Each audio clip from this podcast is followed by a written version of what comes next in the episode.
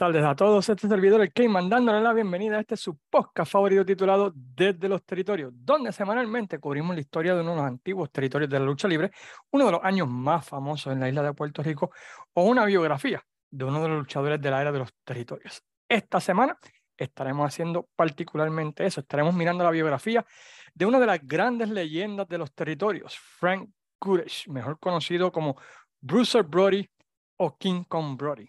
Pero antes de comenzar, queremos como siempre agradecer a las siguientes páginas por compartir y darle share a este su podcast favorito, Pride of Wrestling, empresa número uno de Florida, que tendrá una cartelera creo que este próximo 25 de abril. Así que vayan a su página en Facebook y YouTube para que estén al tanto de los últimos detalles. La página de Frank Vélez, Fiebre Wrestling, Forjados en el Deporte, Pico Reviews, Impacto Estelar, la página Fanáticos de la Lucha Libre Oscur, Pro Wrestling Puerto Rico Forum, República Wrestling, eh, como lo haría él y yo, la vuelta y sobre todo, y más importante aún, a cada uno de todos ustedes por sacar de su tiempo y escuchar el podcast.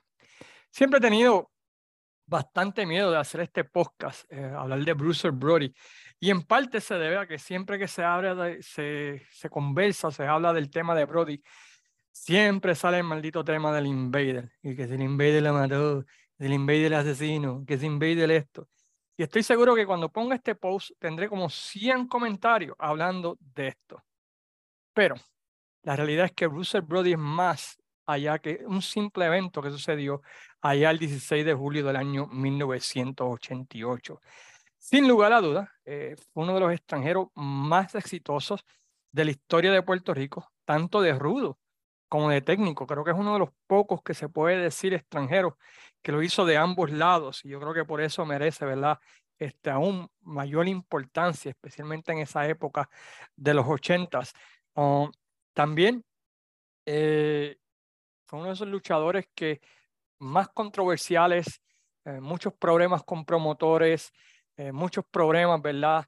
En Japón, en los Estados Unidos, y vamos a indagar sobre muchas de estas cosas, algunos mitos que han salido sobre él que también vamos a aclarar en este podcast. Así que eh, pendiente, ¿verdad? Porque creo que les va a gustar mucho este episodio de, de, los territorios. Antes de comenzar, quiero mencionar que mucha la información que estaré compartiendo es del libro de Brody que recomiendo increíblemente, The Triumph and Tragedy of Wrestling's Rebel, de Larry Matzek, el obituario de Brody en los Silver y otras páginas como Wrestling Classic, K-Fame Memories, entrevistas Shoot con Dutch Mantel, Jim Cornette eh, y otras podcasts que han habido, como el de Jericho, celebrando los 30 aniversarios de la muerte de Brody y así por el estilo. Además, ¿verdad? de notas personales que he recopilado en mi research por las pasadas semanas. Nacido bajo el nombre de Frank Goodish en la ciudad de Uniontown, Pennsylvania, un suburbio o una ciudad localizada una hora al sur de Pittsburgh, Pennsylvania. Eh, Frank Goodish, ¿verdad? Pues crece en esa ciudad, aunque a temprana edad se mudan a la ciudad de Warren, Michigan, un suburbio de la ciudad de Detroit, donde se destaca tanto en el fútbol americano como en el baloncesto. Ah, como típica familia de los años 50 en el Midwest de los Estados Unidos, pues aquí en el área del Midwest lo que habían eran dos trabajos en aquel tiempo. Hacías carros o trabajaba en las Steel Mills o las factorías de acero. En caso de Brody, pues su papá trabajaba, eh, al igual que muchos en el área de Michigan, en las compañías de automóviles, de automóviles, de carros, la fabricación de automóviles, ¿verdad? Que esa era la base, ¿verdad? De lo que ocurría aquí en el Midwest a través de los años 50, se puede decir hasta los años 70, ¿verdad? Cuando ambas eh, decayeron increíblemente en esta área del país. Eh, se esperaba también, como todo típico hijo de un Midwestern, que cuando una vez que terminara high school, pues trabajaría, ¿verdad? En uno de dos, o en los tíos míos o en la dealer de carro, o no en dealer de carro, sino en la manufactura de automóviles, pero eh, recibe una beca para jugar fútbol americano en la Universidad de Iowa State en el año 1964. Lamentablemente, eh, sucede algo que ocurre mucho a través de su carrera, y es que debido a, a no respetar las reglas, ser desobediente, buscarse problemas, pues fue despedido de la universidad debido a, a no seguir órdenes y hacer lo que él quería. Básicamente algo, ¿verdad? Que como vamos a estar discutiendo a través de todo este podcast, era algo, ¿verdad? Pues que tristemente lo iba a perseguir por el resto de su vida. Por eso le llamaban el último rebelde, ¿verdad? Porque siempre estaba peleando en contra de la, de la autoridad. Luego de varios meses, ¿verdad? Por decirlo así, debatiendo sobre qué iba a ocurrir con su futuro, recibe una beca para jugar para la Universidad de West Texas eh, como un lineman. Y esa, y esa universidad, pues, es súper famosa en el mundo de la lucha libre, porque de ahí salieron, yo creo que una cantidad de luchadores, lo que es el área de Minnesota y el área de West Texas, yo creo que fue lo de donde más se produjeron luchadores de la era de los territorios súper famosos. Miren, el alumni de esa universidad estaba Tully Blanchard, estaba Dusty Rose, Teddy Funk, Ted DiBiase, Bobby Duncan, Tito Santana, Barry Windham, Dory Funk Jr. y Stan Hansen. ¿Se imagina qué clase de roster? Es un roster de, de, de, una empresa increíble. Pues todos esos chicos, al igual que Bruce Brody, jugaron eh, fútbol para la Universidad de West Texas.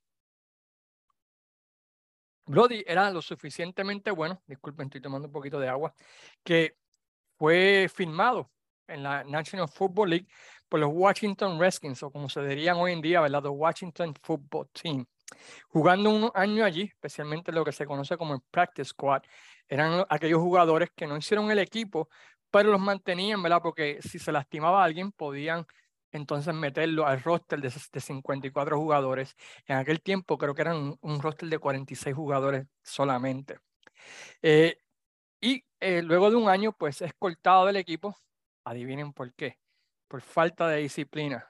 Y por los próximos años, ¿verdad? Pues Bruce Brody o Frank Goodish brinca de liga en liga. Eh, juega un poco por la Canadian Football League, luego juega en los Estados Unidos para ligas semiprofesionales como decir la XFL o la USFL de hoy en día, que son básicamente como minor leagues, una categoría más baja que National Football League en los Estados Unidos.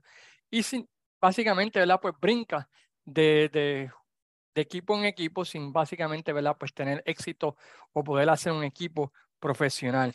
En 1973, mientras juega para el equipo de San Antonio, San Antonio Toros, que en aquel tiempo era uno de los equipos más populares ¿verdad? Del, del fútbol uh, americano semiprofesional.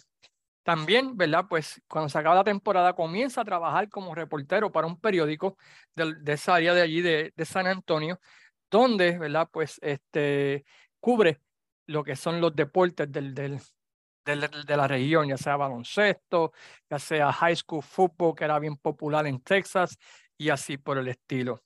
Es ahí, en, ese, en esa época, el 73-74, donde se puede decir, comienza a la mejor era de, de su carrera. Eh, mientras está en el gym, entrenando, y pueden imaginarse, ¿verdad? La, el visual de Ivan Putski cuando vio esto.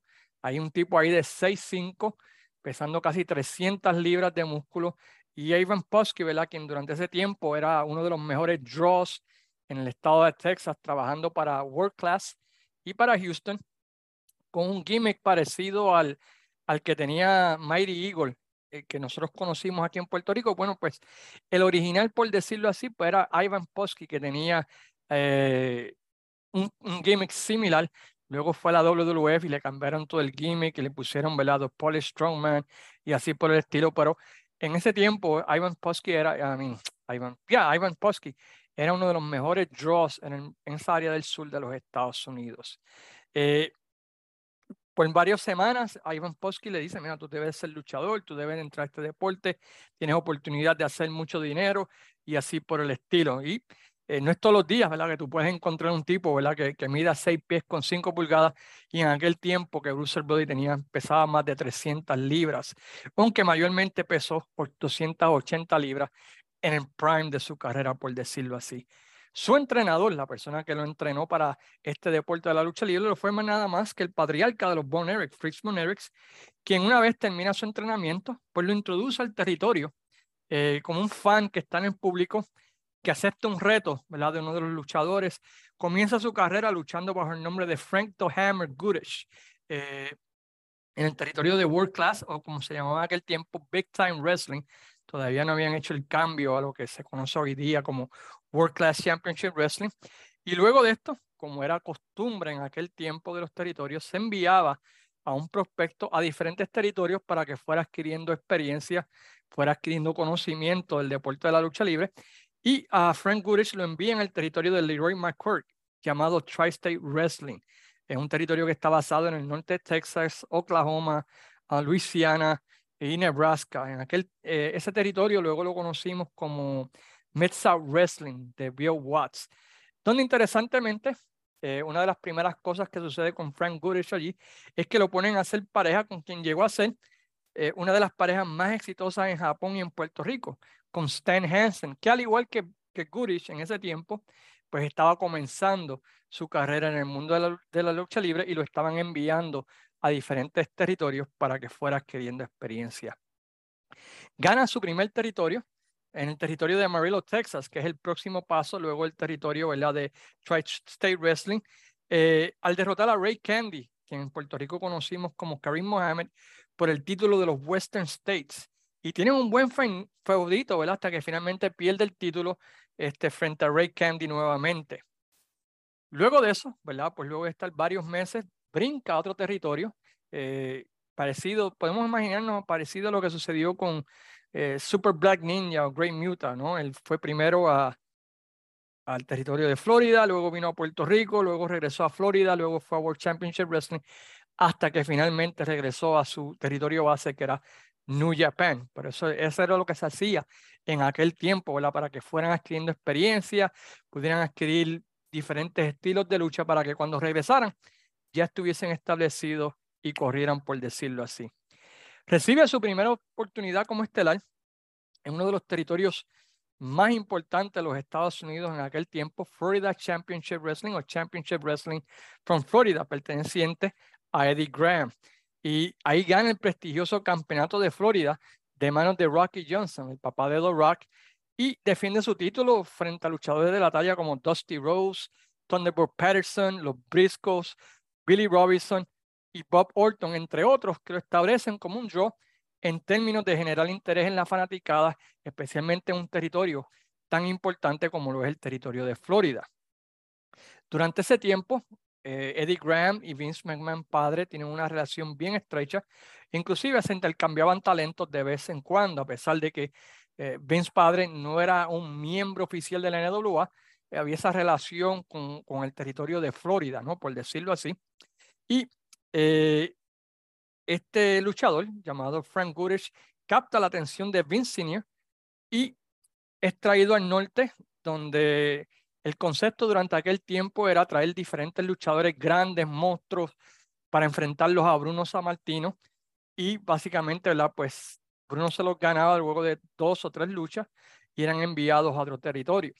Es allí donde le cambian el nombre y Vince Padre le pone el nombre de Bruce Brody, un nombre ¿verdad? por el cual nosotros lo conocimos. Anteriormente a esto, pues había luchado en todos los diferentes territorios como Frank The Hammer Goodish. Fue aquí donde el famoso incidente con José González que mucha gente habla y que mucha gente comenta sucedió, ¿verdad? Donde eh, aparente y alegadamente Brody se comió vivo a José González de una manera que dio pena. Y viendo los récords en ese tiempo, Chequense en ello, esto, ellos tuvieron ocho luchas entre sí en ese periodo del 76, 77, incluyendo una en televisión que terminó por DQ. Y en el resto, básicamente, pues Brody se lo comió vivo, derrotándolo limpiamente en las otras siete. Eh, aquí es donde mucha gente dice que comenzó la controversia entre Brody y José González, porque supuesta y alegadamente y aparentemente a José González le habían prometido un push durante ese tiempo para ser la próxima estrella latina del territorio, el próximo Pedro Morales. ¿Cuán cierto es esto? No sé, porque si tú miras los récords de José González durante ese tiempo, pues básicamente pues, Brody se lo come vivo y no creo que de esa se pudo haber recuperado. Eh, durante ese tiempo, pues alimentan a Brody a todos los diferentes oponentes del territorio hasta que llega finalmente a Bruno Sammartino. Usualmente Ah, cuando un retador es bueno, eh, tienen tres shows en el Madison Square Garden y completan, tienen tres shows a través de todo el circuito del territorio. Casi siempre la primera lucha termina en DQ, en conteo, con el rudo ganando. La segunda, pues básicamente es el gana el técnico, pero de una manera no convincente, eh, o gana el rudo de una manera no convincente. Y la tercera, casi siempre, en, con relación con Bruno Sammartino, al igual que con Pedro Morales y ¿por qué no Bob Backlund terminaba o en una jaula o en una lucha Texas Death Match? En el caso de Brody, pues ah, solo tuvo dos, eh, debido, a esto, debido a un incidente que le costó que fuera pues eliminado ¿verdad? de la WWF. Se rumora que sin querer en personaje, pues atacó a un fan y el fan pues se quejó y esto fue algo, ¿verdad? Pues que a Vince padre no le gustó. Otros dicen que fue una diferencia de pagas. Eh, hay diferentes versiones, como sucedió con lo de José González, diferentes versiones, dependiendo a quién tú le preguntes. Sea la razón que sea, eh, termina eh, su run en la WWF en la segunda lucha en un Texas Dead Match en el Madison Square Garden, donde Bruno Sammartino lo derrota limpiamente el 10 de abril del año 76 ante cerca de 18 mil personas en el Madison Square Garden. Luego, pues va a Australia, va diferente y regresa, ¿verdad?, a su territorio base Big Time Wrestling o World Class, donde inmediatamente se convierte en una estrella, ganando el título de las Américas, que era el título más importante del territorio, y embarcándose en un feudo contra su maestro Fritz Von Erich, que fue todo un éxito. Eh, Fritz Von Erich era un hombre alto, un hombre fuerte, ya estaba un poco mayor, ya estaban, por decirlo así, en los últimos días de su carrera, y Brody, ¿verdad? Por su estilo brawler, estilo desde que entra hasta que se acaba peleando, era el estilo perfecto para Fritz Von Erich en ese tiempo que ya no podía ser el tipo de lucha clásico de mucha llave y así por el estilo. Era un brawler y, se encontró con un brawler y el feudo ¿verdad? de Bruce Brody con Fitz fue todo un éxito a través de todo Texas, San Antonio, Dallas y así por el estilo. Eh, y se establece a Bruce Brody como todo un éxito taquillero en World Class y también en Houston Wrestling, que en aquel tiempo pues estaba bajo el acuerdo, ¿verdad? De nada más y nada menos que Fritz Eh, algo interesante sucedió con Bruce Brody durante este tiempo. Él comenzó como un rudo, pero el tipo era tan carismático y la gente lo compraba como ese brawler hardcore increíble que hacía, ¿verdad? Sin piedad, que poco a poco la gente lo viraba técnico, eh, algo parecido a lo que sucedió en la isla, ¿no? Donde él empezó como rudo y poco a poco la gente entendió y captó y quedó fascinada con él y eh, básicamente ¿verdad? Pues lo convierten en ese babyface importante. Durante ese tiempo, pues tiene feudos en frente, frente a Andrés Gigante, frente a Ox Baker, frente a Big John Stott, y vamos a hablar algo de Big John Stott al final de este podcast, que trató de hacer Big John Stott luego de la muerte de Bruce Brody, que para mí pareció bien interesante, y nada más y nada menos también que con Wahoo McDaniel. Eh, debido a su reputación y popularidad, especialmente en lo que es el área de Texas, es invitado a la meca de la NWA, el territorio de San Luis, en el 1978, donde básicamente pues, se convierte en un ídolo de la fanaticada porque nadie había visto a un luchador de ese tipo. Y es algo interesante porque San Luis era considerado como un territorio de lucha científica, de mucha llave, era donde iban los luchadores que quizás iban a ganar el campeonato mundial. Y aquí aparece Bruce Brody con un estilo totalmente diferente, pelo largo, eh, entrando y, matando sin piedad y dándole sin piedad a todo el mundo desde que comienza la lucha hasta que termina. Y básicamente, ¿verdad? Pues la gente ver algo tan diferente. Pues olvídate, Bruce Brody se convirtió en San Luis eh, en una de las estrellas más importantes. Un detalle interesante es que en el área del medio oeste de los Estados Unidos, a Bruce Brody se le conocía como King Kong Brody. Esto es así porque en el área del medio oeste de los Estados Unidos había una famosa pareja que se llamaba The, Crusher and Bruiser, que pertenecían a la World, World Wrestling Association y la American Wrestling Association y también luchaban en el área de San Luis. Debido a que ese nombre ya estaba establecido allí, pues Bruiser Brody, por respeto de Bruiser este, y a los Crusher, se cambia el nombre y en esa parte del país usted siempre va a ver que Bruiser Brody se conoce como King Kong Brody. Así que tengan eso en mente. Es durante, eh, se convierte ¿verdad? en uno de los mejores draws de Sam Mushnick hasta el retiro de este en el 1982 y Sam Mushnick a pesar de que era un tipo que le gustaba la lucha científica, pues tenía un soft spot, por decirlo así, contra King con King Kong Brody o Bruiser Brody.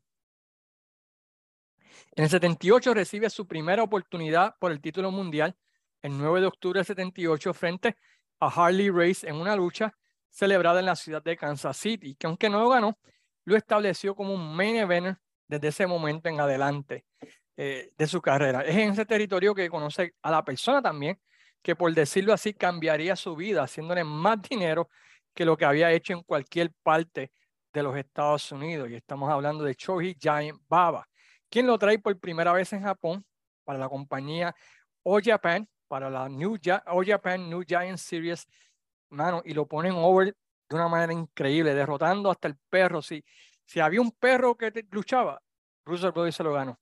No perdió, todas las luchas ganó limpio o por descalificación. Eh, básicamente, Bruce Brody, otra vez, llega a Japón, nadie había visto un luchador tal como, como él y se convierte rápidamente en una sensación taquillera de la noche a la mañana. Eh, su look, su manera de luchar y también algo que interesante que descubrí es que él era uno de los que mejor relación tenía con los reporteros de Japón. Inclusive en Japón se le llamaba The Intelligent Monster o el monstruo inteligente. Y eso, e, esto hizo que Japón se convirtiera en su primera prioridad. Durante ese tiempo tiene también su primera lucha frente a Abdullah the Butcher en el año 1981, en lo que se convirtió posiblemente, yo diría que en el feudo más exitoso de toda su carrera, debido a que corrió desde el 81, ¿verdad? En adelante. Y vamos a hablar algo bastante interesante que hicieron Abdullah the Butcher y Bruce Brody durante una etapa bien difícil de Bruce Brody, ¿verdad? En relación con su feudo. Para mí, es durante ese tiempo, es el mejor de Brody. Ustedes ven este luchador tan diferente a lo normal. Eh, si ustedes miran las luchas de él Houston, uh, Houston Wrestling, World Class durante ese tiempo, tiene una lucha con una increíble cantidad de diferentes oponentes, diferentes estilos, y, tú ves que él se adapta a todo, que es realmente increíble. Y, para mí, personalmente, ese tiempo del 78 al 84, eh, hasta el final del primer round de él en Puerto Rico, es para mí personalmente su mejor etapa, ya que no tenía las lecciones, el cuerpo todavía no estaba fastidiado. Ah, después de eso, aunque seguía siendo exitoso, tenía que cuidarse más y las luchas pues eran un poquito más, ¿cómo se dice? Form, formulaicas, o sea, que ya tenían su propio estilo, peleamos, salimos para afuera. Pero durante ese periodo de 78 al 84, ah, man, Bruce Brody was the man. Chequense si tienen tiempo en YouTube su lucha frente a Dusty Rhodes, frente a Gino Hernández, Mongolian Stomper, uh, Spoiler, eh, sus luchas contra Harley Race por el Campeonato Mundial de la NWA, tanto en San Luis como en, en World Class, eh, su feudo con Wahoo McDaniels. Eh, ¿Qué otra lucha vale la pena recomendar de ese tiempo? Contra Nick Bowen, con que a Nick Bowinkle no le gustaba luchar contra Brody porque decía que Brody no, no le hacía caso. Este, esas luchas entre ambos ah, fueron, fueron increíbles. La realidad que ese tiempo de 78 al 84, vayan a YouTube y van a ver un Bruce Brody que quizás sea un poquito diferente al Bruce Brody que vimos al final de su corrida en Puerto Rico. Eh, su territorio base, como consideramos, era World Class Championship Wrestling y Houston. Pero al igual que Abdullah, eh, Brody tenía una habilidad que a la misma vez era su desventaja, y me explico. Uh, Brody podía ir a un territorio, calentar el territorio, este, y subir las asistencias, subir las taquillas y así por el estilo. Pero al igual que la Abdullah, luego de dos o tres meses de la gente ver lo mismo y de ver pues, que no, no hacían jabs, no perdían, eh, básicamente era la misma lucha, pues las, asistencias comenzaban a bajar. Así que durante ese tiempo, al igual que Andrew, Andrew the Giant, lo que hacían era que lo enviaban por un territorio, lo calentaban y ya cuando estaban a punto de básicamente, este, ¿cómo se dice? Este, empezar a bajar la asistencia, se iba para otro territorio. Y eso fue algo que les funcionó grandemente a luchadores como lo fue Abdullah, como lo fue Hansen, como lo fue Bruce Brody, este, que podían hit and miss, podían hit y run, hit y run. Tres meses y vámonos. Levantamos las casas y nos vamos para otro territorio y allá calentamos el territorio. Y eso, ¿verdad? Pues lo mantenía, por decirlo así, como una atracción eh, taquillera. Una vez eso no sucedió, pues perdían efectividad. Y por ejemplo, podemos mencionar, aunque estamos hablando de Brody, un ejemplo clásico de esto fue Abdullah the Butcher.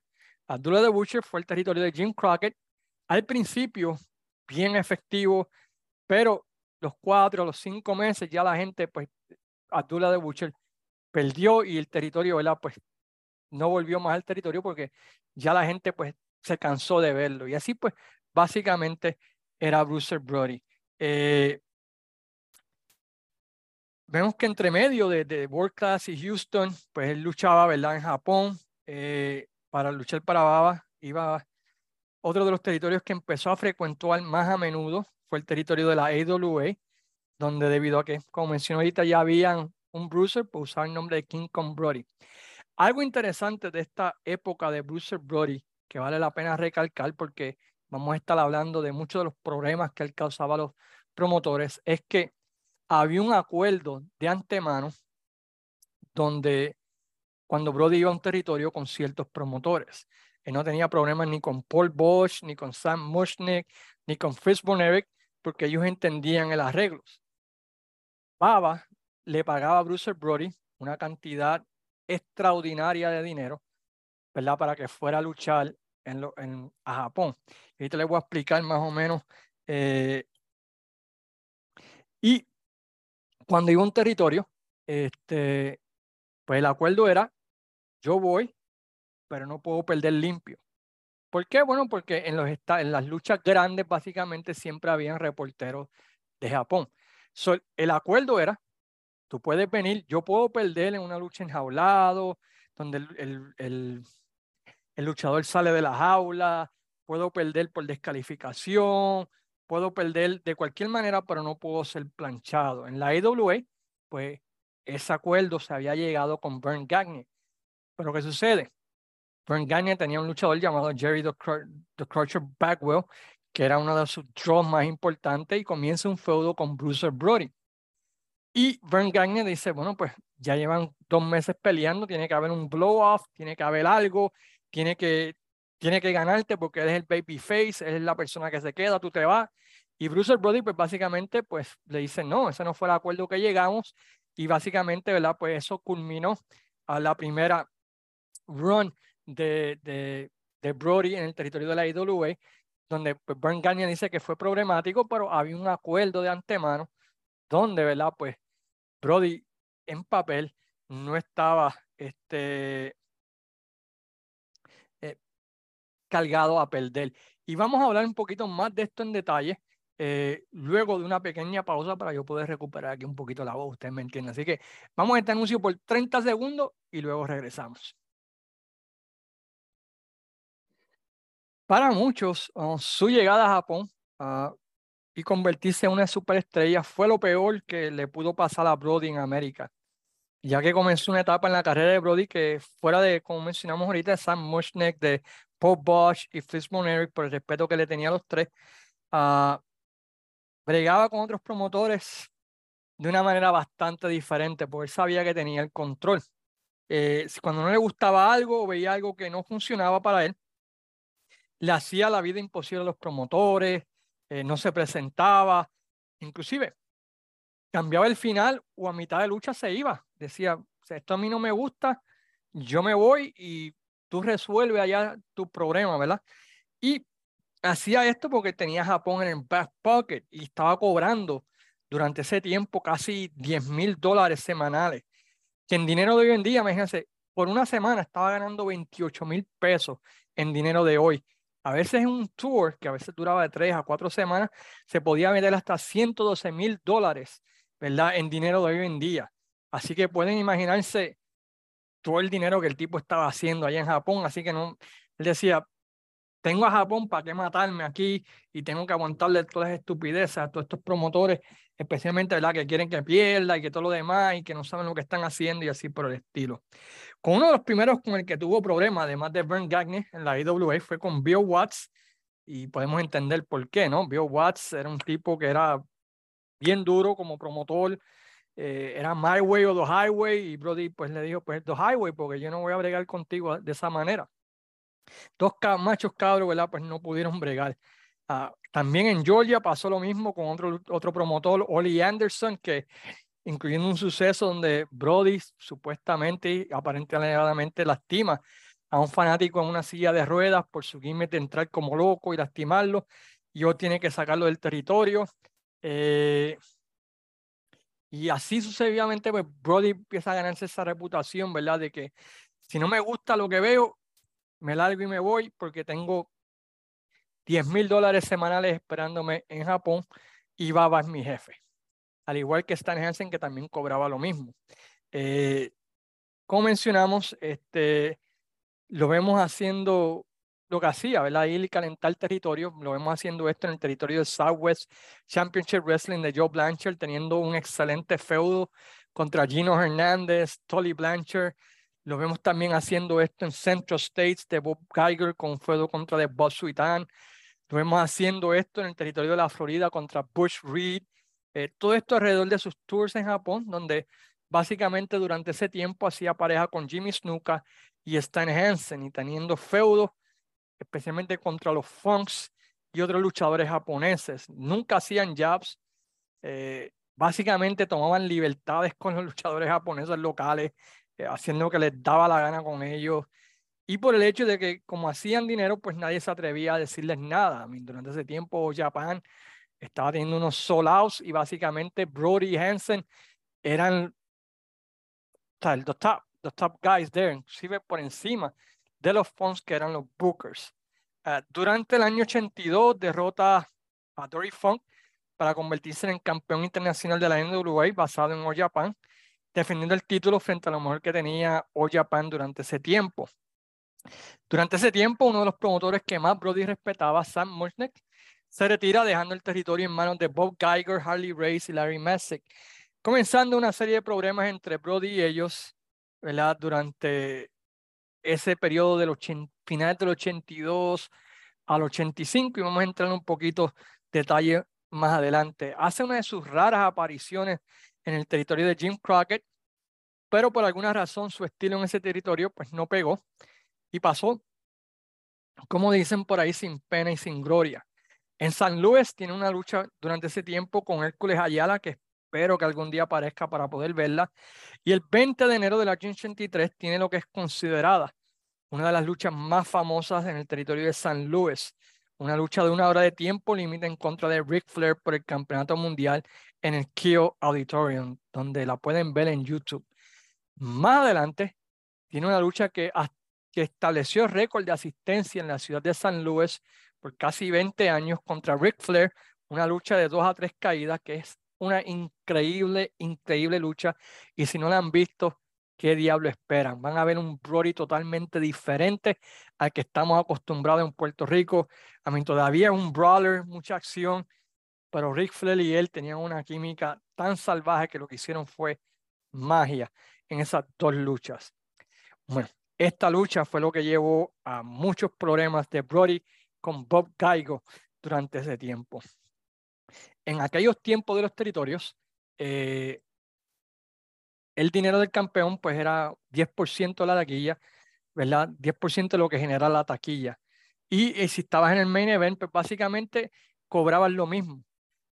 Debido a la asistencia, eh, se supone se debió, que tanto Flair como Brody ganaran 7.200 dólares por esa lucha que celebraron en el Kyo Auditorium debido a la asistencia que había, de acuerdo a los breakers que, que se hacían durante ese tiempo.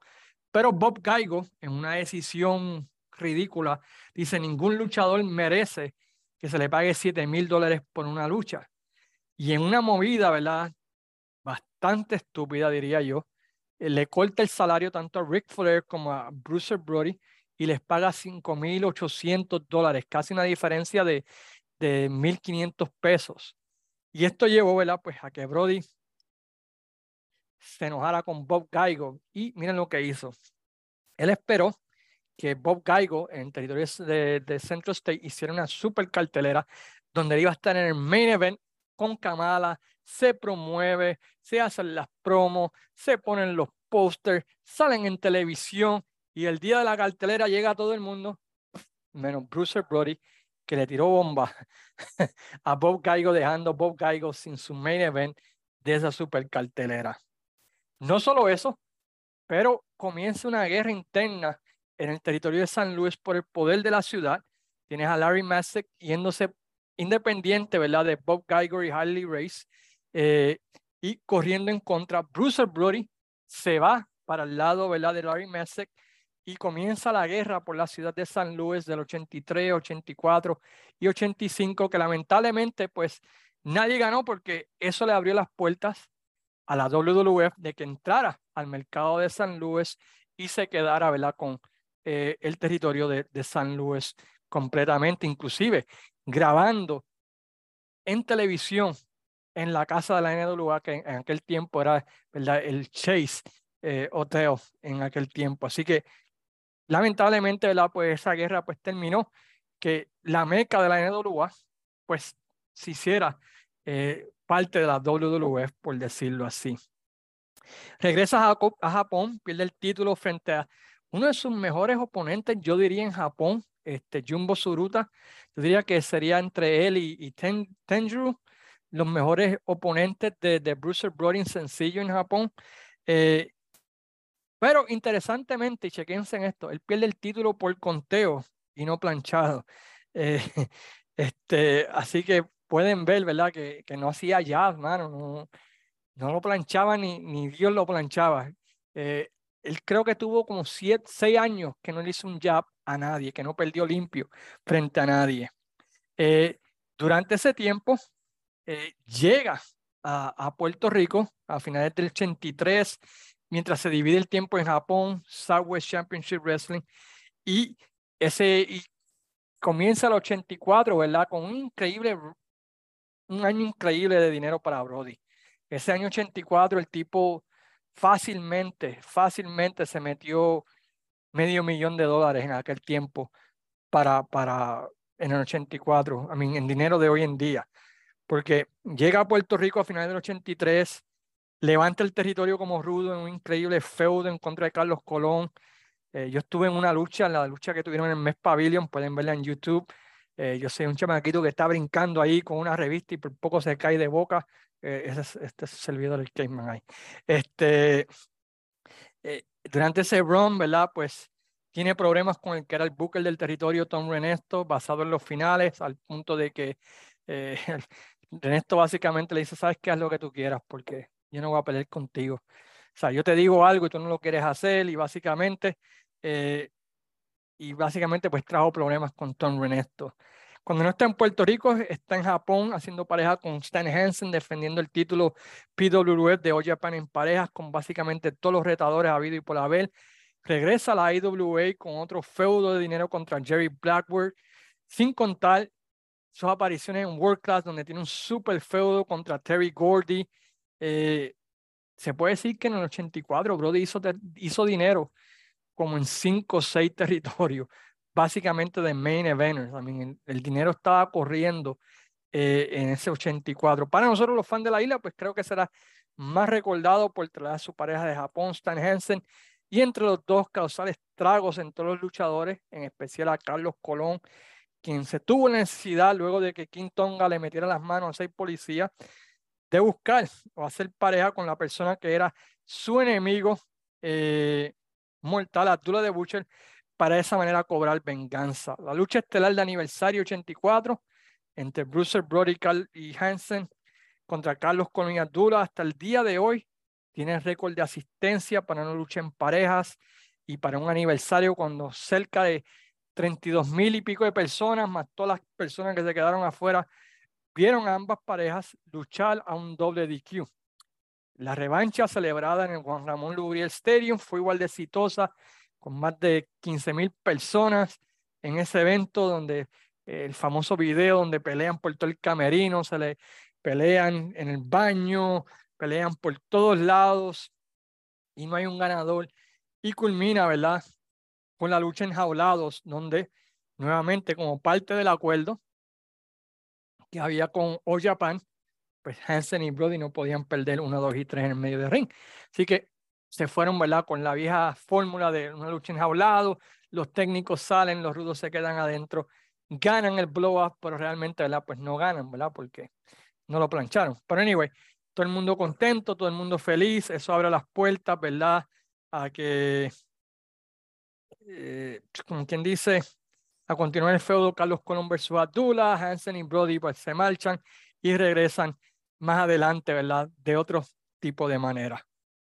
Si el año 84 fue un año exitoso para Brody, el año 85 pues fue todo lo contrario. Eh, sus malas decisiones, su rebeldía, su mente cerrada, por decirlo así, como menciona Hansen en su libro, eh, le cuestan grandemente a Bruce Brody en el mundo de la lucha libre, en especial en Japón.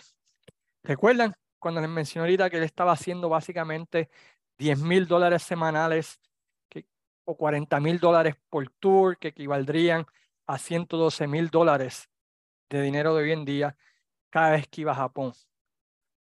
Bueno, eh, durante ese tiempo, desde, ese tiempo en adelante, como le mencioné, él había sido junto a Hansen los extranjeros mejores pagados de Japón encima de los Fonks. Pero Baba trae a la pareja de los Road Warriors, que en aquel momento, pues 85, 86, pues sin lugar a dudas era la pareja más caliente del mundo de la lucha libre. Eran los draws más importantes del mundo de la lucha libre. Y les paga la misma cantidad de dinero que le estaba pagando a Brody, que llevaba casi seis años allí. Esto molestó grandemente a Brody, quien espalda de, de Baba, eh, en vez de quizás pedir un aumento, hablar con Baba y decir, bueno, yo llevo aquí seis años y todo lo demás, pues Brody pues dijo, espérate, espérate, este, estos Road Warriors están aquí para reemplazarnos, así que yo no me voy a quedar aquí. Su espalda de Baba va y se reúne con Inoki para hacer el salto a New Japan. Eh, una vez acordado el acuerdo con Inoki, en medio de una lucha de relevos australianos, Brody agarra su cadena, abandona el ring y se marcha a la empresa sin dejarle saber a baba que se iba de la compañía para ir a luchar para New Japan. El contrato con New Japan Inoki era el más lucrativo en la historia de un extranjero en el país japonés y yo diría a los niveles de Hogan en los Estados Unidos.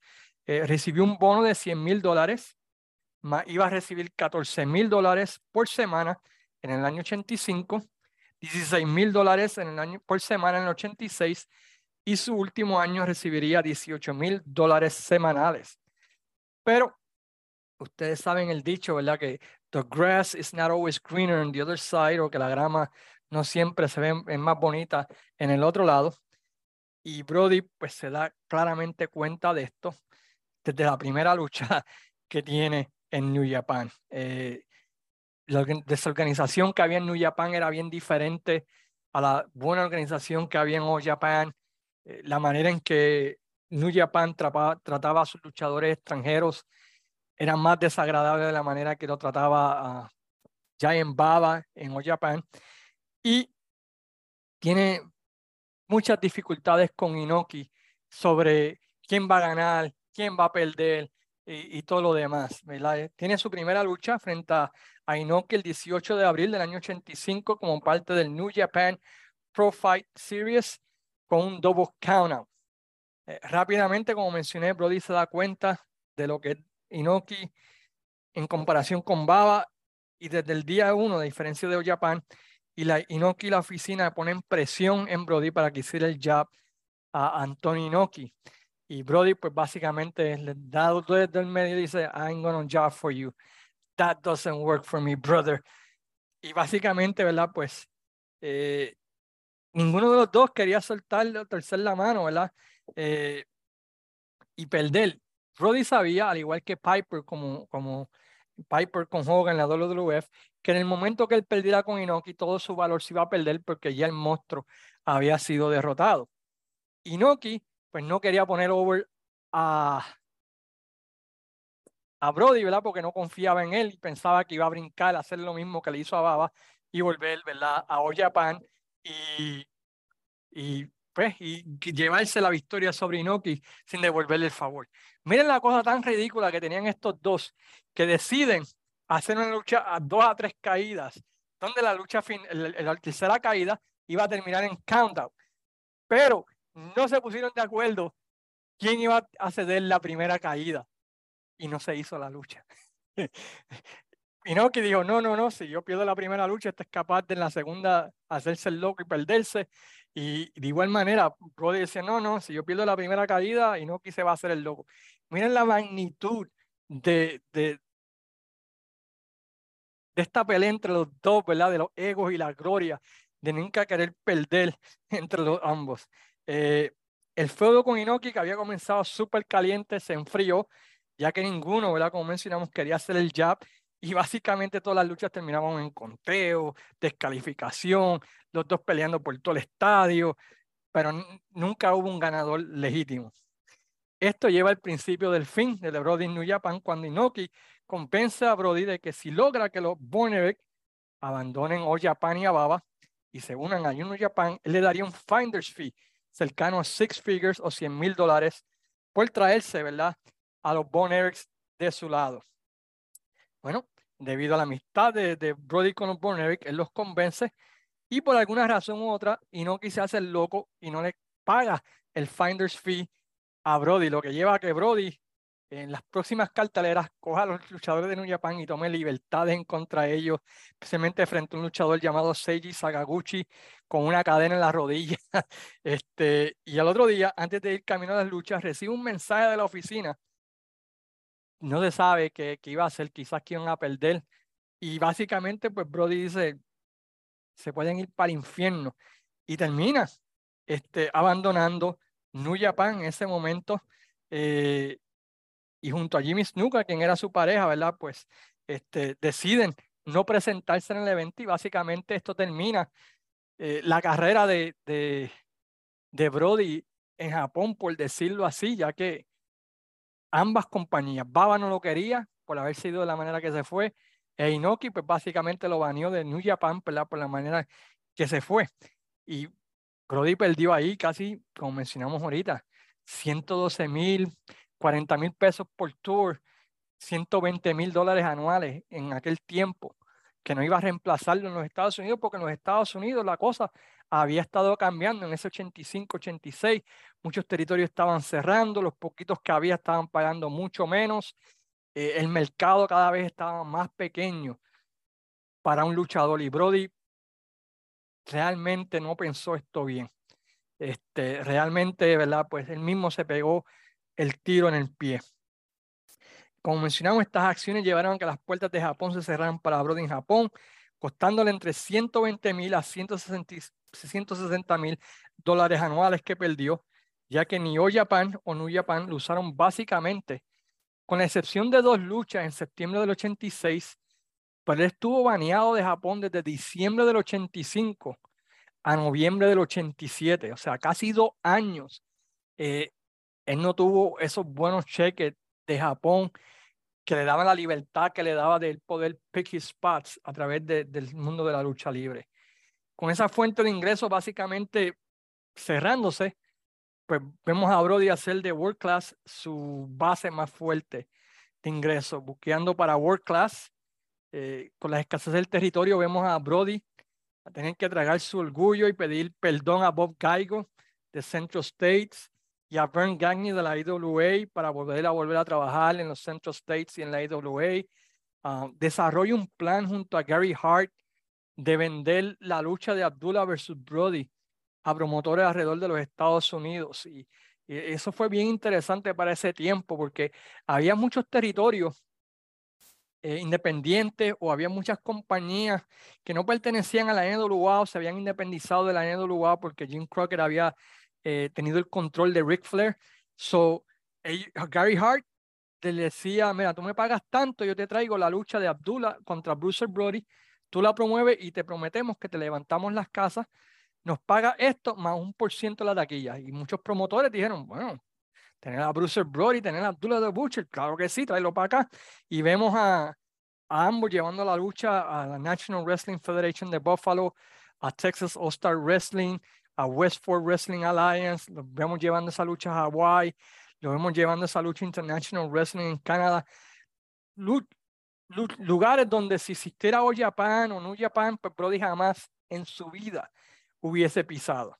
Pero no había otra opción, tenían que inventársela y ellos inventaron este concepto de que te vamos a vender esta lucha. Y funcionó, le funcionó bastante bien durante ese año 86, 87, y llevaron ese feudo, olvídense, a todas partes de Estados Unidos y donde quisieran contratarla. Y eso fue excelente idea para aquel tiempo. Vemos inclusive a Bruce Brody yendo al territorio de Portland en su vida. ¿Qué caramba hacía Bruce Brody ahí en Portland? Para nada. Hace un regreso a lo que quedaba del territorio de la Florida también durante ese tiempo, que ya era una sombra de lo que quedaba, ¿verdad? Pero hey, había, había que trabajar. Vemos a Brody haciendo cosas para tratar de suplementar esa cantidad increíble de dinero que votó en Japón, ¿verdad? Por su mala reputación. En el 86 en Puerto Rico, pues tiene un buen feudo en contra del Invader, debido al ataque de Brody a, a Maelo Vueltas en televisión, donde le da una pela y destroza a Maelo. Eh, ¿Saben el, meme ese de Stop? He's already dead. Pues básicamente eso fue lo que Brody le hizo a, a Maelo Vuelta. Ah, según Dodge y mucha otra gente en sus podcasts, indican que durante ese tiempo, pues Brody no respetaba al Invader y su booking, y por eso tenía muchos problemas. Incluso Dodge mismo indica que a él a veces le decía a Brody que tú quieres hacer, en vez de perder el tiempo hablando con él sobre lo que Dodge quería que, que Brody hiciera. Y, aunque también dice que hacía lo mismo con el Invader, así que parece que era una situación de dos caracteres fuertes entre el Invader y Bruce Brody. Además está decir que Brody en Puerto Rico se pegó espectacularmente. Eh, y vamos a hablar un poquito más adelante de eso. La I se convierte en técnico y vamos a explicar cómo es que sucede eso.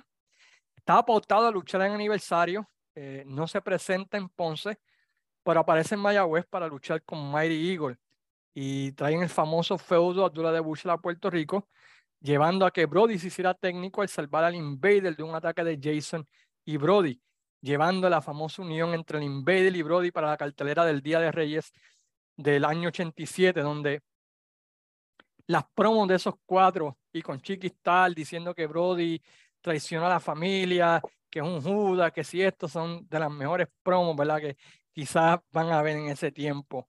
Eh, Brody, pues rápidamente, al igual que como dos rudo, se convierte en uno de los favoritos de la fanaticada, batallando contra todos los monstruos eh, habido y por haber. Hay una lucha con Hércules Ayala en Caguas de abril del 87 que está grabada, está en YouTube y está grabada sin los comentaristas. Eso es la, el feedback del, del estadio, mano, y la gente pompía en esa lucha, mano. Este, eh, la fanática en Caguas descomunalmente envuelta en esa lucha, mano, con Bruce Brody. Durante ese tiempo regresa al territorio de la Florida, que estaba en sus últimos días. Eh, ya el promotor en aquel tiempo era Hiro Matsuda. Y Brody, ¿verdad? Pues aparece en una famosa lucha en jaulados que tiene una fama hasta el día de hoy para muchas personas, pero muchas personas no saben cuál es la verdadera historia de esa lucha en jaulados y haciendo mi research, pues se las voy a traer a ustedes aquí. Eh, el día antes, el Lex Luger y Bruce Brody habían tenido, ¿verdad? Pues un desayuno. Y en ese desayuno, pues básicamente Lex Luger le dice a, a Bruce Brody, mira, yo me voy para Jim Crockett Promotion, me ofrecieron medio millón de dólares. Tristemente no te voy a poder poner over. Este, así que no, no pienso hacerle el jab a nadie de aquí a que me vaya, porque me voy una semana, semana y, y Jim Jim no quiere que yo le haga el jab a nadie mientras estoy saliendo. Básicamente, pues lo mismo que, hacía Bruce Brody, ¿verdad? Con, con, con, los luchadores que le decía, no, yo no puedo perder contigo, ¿verdad? Porque mi jefe Baba no, no quiere que pierda. So, esa misma noche de la cartelera, Hiro Matsuda, quien era el booker, enojado de que Lex Luger se iba, a pesar de que Hiro Matsuda había sido quien había entrenado a Lex Luger, le dice a Brody, mira, eh, yo quiero que tú no pongas fuerte a, Alex Luger, tú sabes. Tengan la pelea, hagan lo que tengan que hacer, pero ¿sabes? No, quiero, no quiero que él se, se vaya de aquí fuerte por abandonarnos. Y eso lleva a la famosa lucha en hablado donde Brody pues lo lleva a un extremo versión 100, tú sabes, versión 1000, de exageradamente no querer cooperar ¿verdad? Con, con, con Lex Luger y todos sabemos la lucha, Lex Luger le da y Bruce Brody se queda como si nada y al final, ¿verdad? Pues el lugar dice, yo con este loco yo no me voy a quedar aquí. Y brinca la vela y se va. En uno de esos momentos históricos, ¿verdad? De la lucha libre. Inclusive cuando Brody llega al camerino, Ire Maxuda, ¿verdad? Pues le da un bono, ¿verdad? Por hacer lucir mal a Lex Luger, quien se iba para Jim Crockett Promotion. Así que esa es la verdadera historia de esa lucha enjaulada. No fue como que Brody llegó allí y no quiso cooperar. Básicamente, Hiro Maxuda le dijo, mira, yo no quiero que este tipo se vea fuerte, así que you gotta do what you gotta do. Es verdad que Brody lo llevó, ¿verdad? A unos niveles increíblemente exagerados, pero básicamente fue ordenado ¿verdad? por Hiro Matsuda.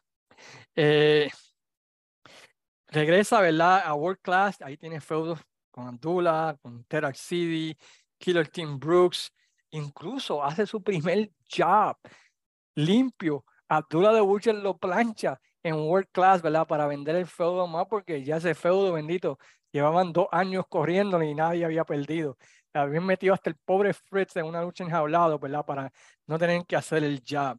Eh, regresa bajo el gimmick de Red River, donde existe una famosa lucha contra el que conocemos hoy en día como The Undertaker.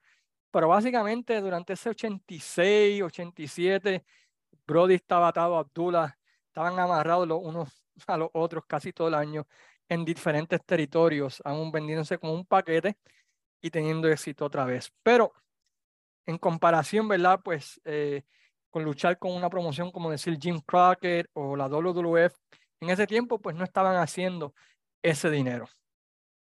En el verano del 87, y aquí hay un poquito de diferencia, Larry Matzek dice que fue a través de Abdullah de Interminario, otras personas dicen que simplemente fue Baba quien hizo la approach. Eh, finalmente se reúne con el gigante Baba, quien en ese tiempo pues se había desligado de la NWA al Jim Crockett fastidiarlo con varios bookings eh, del campeón mundial y con la necesidad de traer talento extranjero, ya que la gran mayoría del talento pues estaba filmado por la WWF o por Jim Crockett. Parecido a lo que estaba sucediendo en Puerto Rico, donde básicamente pues eh, Carlos Colón se levanta un día y dice, ¿de dónde yo voy a traer a mis luchadores extranjeros? No tengo a nadie, todo el mundo está con Vince o está con Jim Crockett, que realmente vale la pena y lo que queda por ahí pues son no es muy bueno que digamos. Topaba pues estaba pasando por la misma situación en el año 87, así que eh, ambos se necesitaban, por decirlo así. En Estados Unidos, pues va, eh, Brody no estaba haciendo mucho dinero, World Class ya estaba en sus últimos días, no había, no se estaba haciendo mucho dinero, las asistencias habían bajado increíblemente. Lo único que le quedaba a Brody básicamente era Puerto Rico para hacer dinero. Eh, así que eso hizo, ¿verdad? Pues que la reunión pues fuera más fácil de llevar. Eh, luego de pedir perdón y básicamente doblar el lomo, eh, aceptando menos cantidad de dinero de lo que anteriormente ganaba en Japón, perdón, finalmente se llega a un acuerdo para que Brody regrese, lo cual sucede en el All Japan Giant Series, pero para probar la lealtad de Brody, no se le dio rápidamente la posición estelar. En ese primer tour, básicamente, Brody fue opener o mid-card, haciendo pareja con los Moondogs para probar, ¿verdad? Que he was doing good for business. Una vez que eh, probó y, Brody, pues humillado, un, un buen soldado, pues este regresa en todo lo alto para el torneo Real World Tag Title, haciendo pareja con Jimmy Snuka, llegando a la final del torneo donde perdieron frente a la pareja de Jumbo Suruta y Yoshiaki Yatsu. Con Japón firmemente establecido, Brody llega a Puerto Rico y hace una, una cagada más de la historia de Brody. Cuando en una lucha en parejas en el Roberto Clemente Stadium, en 30 de enero del año 88, haciendo pareja frente, con Rocky Johnson frente a los Ninja Express, Brody pues básicamente limpia el piso con Kendo Nagasaki y Mr. Pogo. En aquel tiempo, eh, Pogo y Nagasaki, si no me equivoco, estaban aliados con New Japan. Va, eh, este, eh, Brody estaba aliado con All Japan. Habían reporteros de Japón y Brody no le iba a vender a dos luchadores de New Japan y no le vendió. El problema es que durante todo el 87 y principios del 88 la Capitol había invertido un montón de dinero en hacer del Ninja Express la pareja dominante en Puerto Rico. Y básicamente, ¿verdad? Pues Brody se los limpió, aunque no los planchó, ¿verdad? Porque la lucha terminó en DQ. Pues básicamente no les dio ni aire. Brody dominó. Eso llevó, ¿verdad? Que Carlos Colón, pues básicamente, pues peleara con Brody backstage discutiendo, no a los puños. y le dijera básicamente, pues yo no te puedo seguir usando porque mira lo que me estás haciendo con, con mi pareja. Brody eh, es loco, pero no pendejo. Yo da cuenta, dijo, bueno, el único sitio que yo tengo es Japón y aquí Puerto Rico. So, se humilla, pide perdón, inclusive se ofrece hacerle un jab a Dory Funk en la Copa Aguilera para mostrar que tú sabes que él hace negocios, que, que él está dispuesto a hacerlo. Pero claro está, Dory Funk o Japan, claro que va a hacerle el jab. Otra vez, será loco, pero pendejo no era. Eh, durante ese tiempo comienzan rumores de cierto interés de la WWF en traerlo para enfrentarlo a Hulk Hogan, pero según Larry Messick, esto eran conversaciones iniciales, ya que Brody quería esperar más tiempo antes de ir a la WWF y hacerle el jab a Hogan, que él sabía era la única razón por la cual iría, ya que él entendía que al hacerle el jab a Hogan y tener ese feudo con Hogan, haría la mayor cantidad de dinero posible.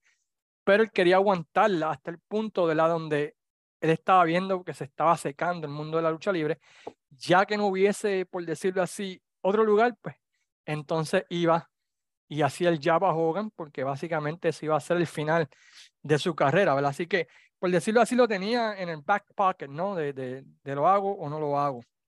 Eh, reconocía que su cuerpo, debido a su estilo de lucha, ya también no era el mismo y no sabía cuánto tiempo podía estar en una posición de estelar. Él quería aguantar esa lucha, ¿verdad? Lo más posible, aunque estaba dispuesto, ¿verdad? A hacerle el jab a Hogan. Otra vez. Era loco, pero no pendejo. Ah, regresa a Japón, donde va a valer el campeonato internacional de la federación nuevamente, derrotando a Jumbo Suruta en el Champion Carnival en 1988, aunque pierde este al final del torneo nuevamente frente a Jumbo Suruta. Y se comienzan los preparativos para un eventual regreso a Japón, para una cartelera de ensueño que se planeaba Baba para el 29 de agosto del 88 en el Tokyo Budokan Hall, para enfrentarse en una lucha de ensueño a Stan Hansen, entre una lucha entre los dos ex campeones en pareja de la promoción y los dos luchadores extranjeros más dominantes en la historia. Durante ese tiempo también firma un contrato para luchar en la empresa de Otto Ones que hablamos hace par de semanas en la CWA para el 10 de julio del 88. Pero al enterarse de que iban a haber reporteros japoneses, pues decide tirarle bomba a Watts y no presentarse, ya que no quería perder limpio frente a reporteros, ya que eso afectaría su standing en Japón. ¿Qué hubiese ocurrido con Brody de haber ido ese tour, ¿verdad? En Europa, en vez de ir a Puerto Rico. Un ese what if, ¿no? Que, que, que jamás tendremos la respuesta. Algo que interesante que descubrí antes de entrar de lleno este último fin de semana de la vida de Brody es que el plan de aniversario 88, según Metzer y Messick, era que Brody iba a estar en el evento estelar de ese aniversario 88. Así que no sé si sería luchando frente a Hércules o, iba a traicionar a Carlos Colón, porque la verdad que no veo otra lucha que, pueda llevar a Brody al evento estelar del 88, porque Abdullah con Brody ya se había hecho bastante en Puerto Rico, no creo que iba a poder vender un pay-per-view a menos que fuera una lucha de explosión o una lucha de, hasta literalmente tienen que matarse, no, no sé qué, qué lucha podría haber vendido Brody en 88 a menos que traicionara a Carlos o contra Hércules por Universal. Eh, que pudiera vender, ¿verdad? El, el, aniversario, especialmente cuando, según estas dos personas, el plan era imitar lo que sucedió en aniversario 87 con tres ciudades, un pay-per-view y transmitir la cartelera en los Estados Unidos por la cadena uh, Financial News Network. Pues, para ser sincero, uh, puedo ver el pay-per-view, porque creo que lo hicieron. Puedo ver la transmisión a Estados Unidos, pero las tres ciudades en el 88 sería demasiado duro porque en esa parte del 88, hablando del verano, el territorio no estaba nada de caliente. También el feudo principal era que este, Carlos Colón contra Danny Spivey. No sé, no, no. Tres luchas, bueno, tres luchas que pudieran vender en aniversario 88. No sé, la verdad está, está, está duro la cosa. Pero si ustedes saben que tres luchas en el 88 pudieron haber llenado tres estadios, pues con todo gusto me dejan saber. Como mencionamos, en vez de ir a, a, Auto Ones, allá a Europa, Alemania, tomar Henneken, tomar, qué sé yo, lo que toman por allá. Regresa a Puerto Rico, donde tiene una lucha frente a Abdul en televisión en Cataño, en una buena lucha, termina en DQ. Y ese fin de semana tiene una lucha en pareja junto a Carlos Colón, enfrentándose a Dan Spivey y Abdullah de Butcher en Ponce, que ganaron los rudos, ¿verdad?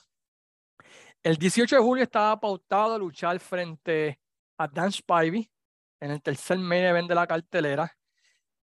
Y aquí donde se complica la cosa, porque hay como 100 versiones de lo que ocurrió. Eh, hay 100 vertientes, 100 personas que supuestamente vieron o no vieron lo que sucedió en el camerino.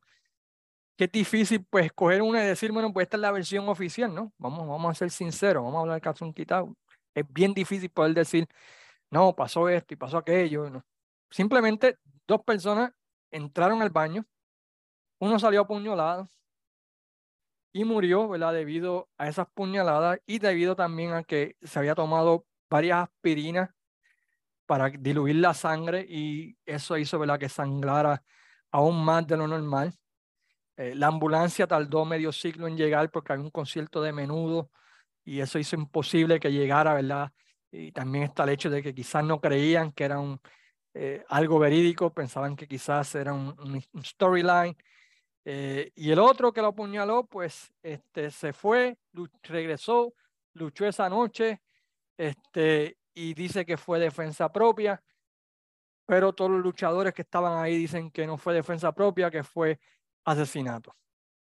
Yo no estaba en ese camerino, yo no sé qué pasó, yo solamente sé que dos luchadores entraron, uno salió apuñalado, murió y el otro no.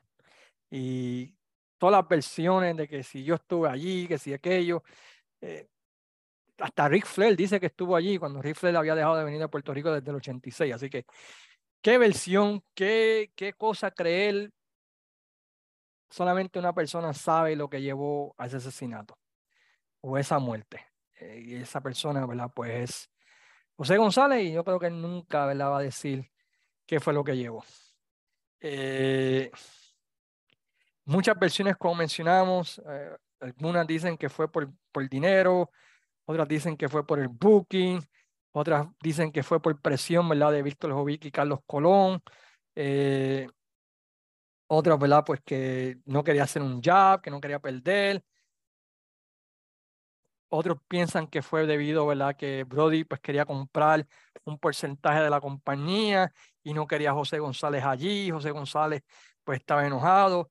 Otros dicen, ¿verdad? Pues que eh, José González estaba un poco paranoico por su posición como técnico y que Brody se lo estaba quitando. Eh, otros dicen que estaba celoso, otros dicen que no le perdonó lo que pasó en la WWE. Tantas razones y tantas versiones que, aunque les he mencionado algunas, ¿verdad? Estaríamos aquí 30 años treinta y pico de años hablando de todas las razones.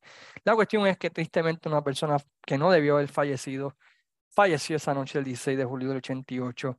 Eh, muchas cosas tristes, la, esposa se enteró, ¿verdad? Touch Mantel lo llamó y le dijo, mira, tú tienes que venir a Puerto Rico porque Brody no está mal. La, señora, la viuda, llega a Puerto Rico, se entera por la altura de Butcher, quien secamente le dice, oye, Brody se murió, tú sabes, en vez de mostrar cierta empatía, eh, muchos luchadores el otro día no llegaron a la cartelera que iba a ser creo que en el área oeste. Eh, triste, triste por demás. Un hijo perdió a su papá. Eh, ¿Sabes? No, no, ¿Qué más se puede decir? No? Bruce Brody pues, falleció ese día. Ese funeral fue celebrado ¿verdad? El, el martes fue cremado, ¿verdad? Como era su deseo con su esposa. Este, ¿Qué más? La cobertura, pues hizo la cobertura noticiosa, pues en el estado de Texas, pues fue bastante grande.